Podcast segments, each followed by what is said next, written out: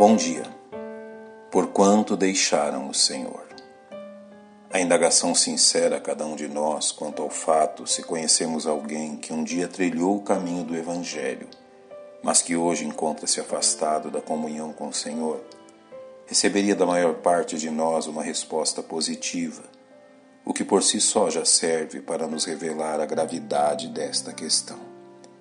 Tal fato não é exclusividade de nosso tempo sendo também visto em épocas remotas, como registrada no livro de Juízes, relatando a apostasia do povo de Deus após sua entrada na terra prometida, como nos é narrado.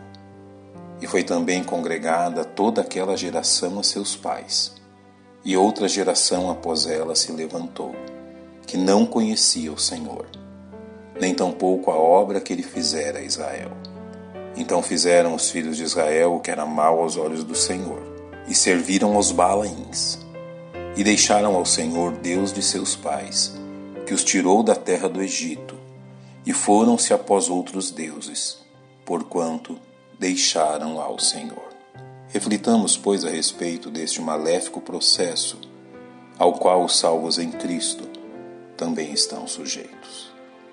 Comecemos por reconhecer que o declínio espiritual que nos afasta do Senhor é um processo lento, invisível na maior parte e catastrófico para aquele que nele se encontra. Não é comum que um cristão se afaste de Deus abruptamente, mas dia a dia, primeiro em seu coração, depois fisicamente, até que a comunhão seja quebrada. Tal processo tem início por uma consciente e justificada inversão de prioridades.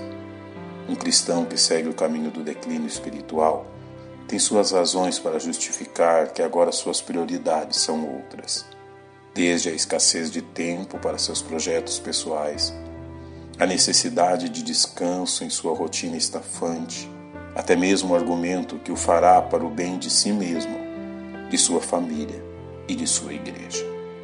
A partir deste ponto, um declínio moral visto como tolerável passa a se instaurar, fazendo com que coisas que jamais aceitaríamos façam parte da nossa vida.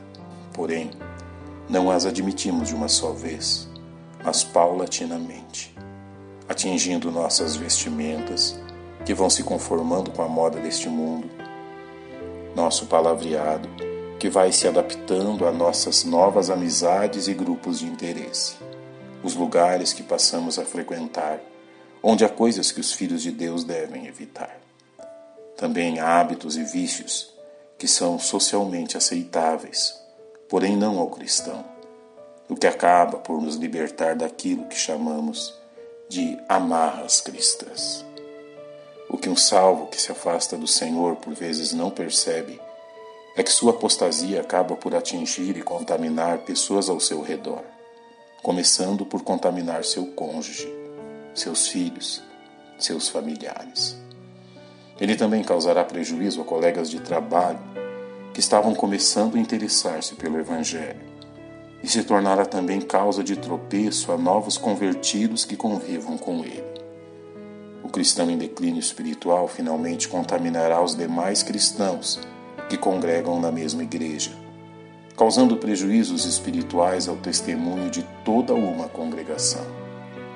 Em pouco tempo, aquele que se afasta do Senhor entende que precisa veementemente negar que tal fato realmente está acontecendo, até que, em pouco tempo, seja difícil demais de negar e ainda mais de voltar atrás.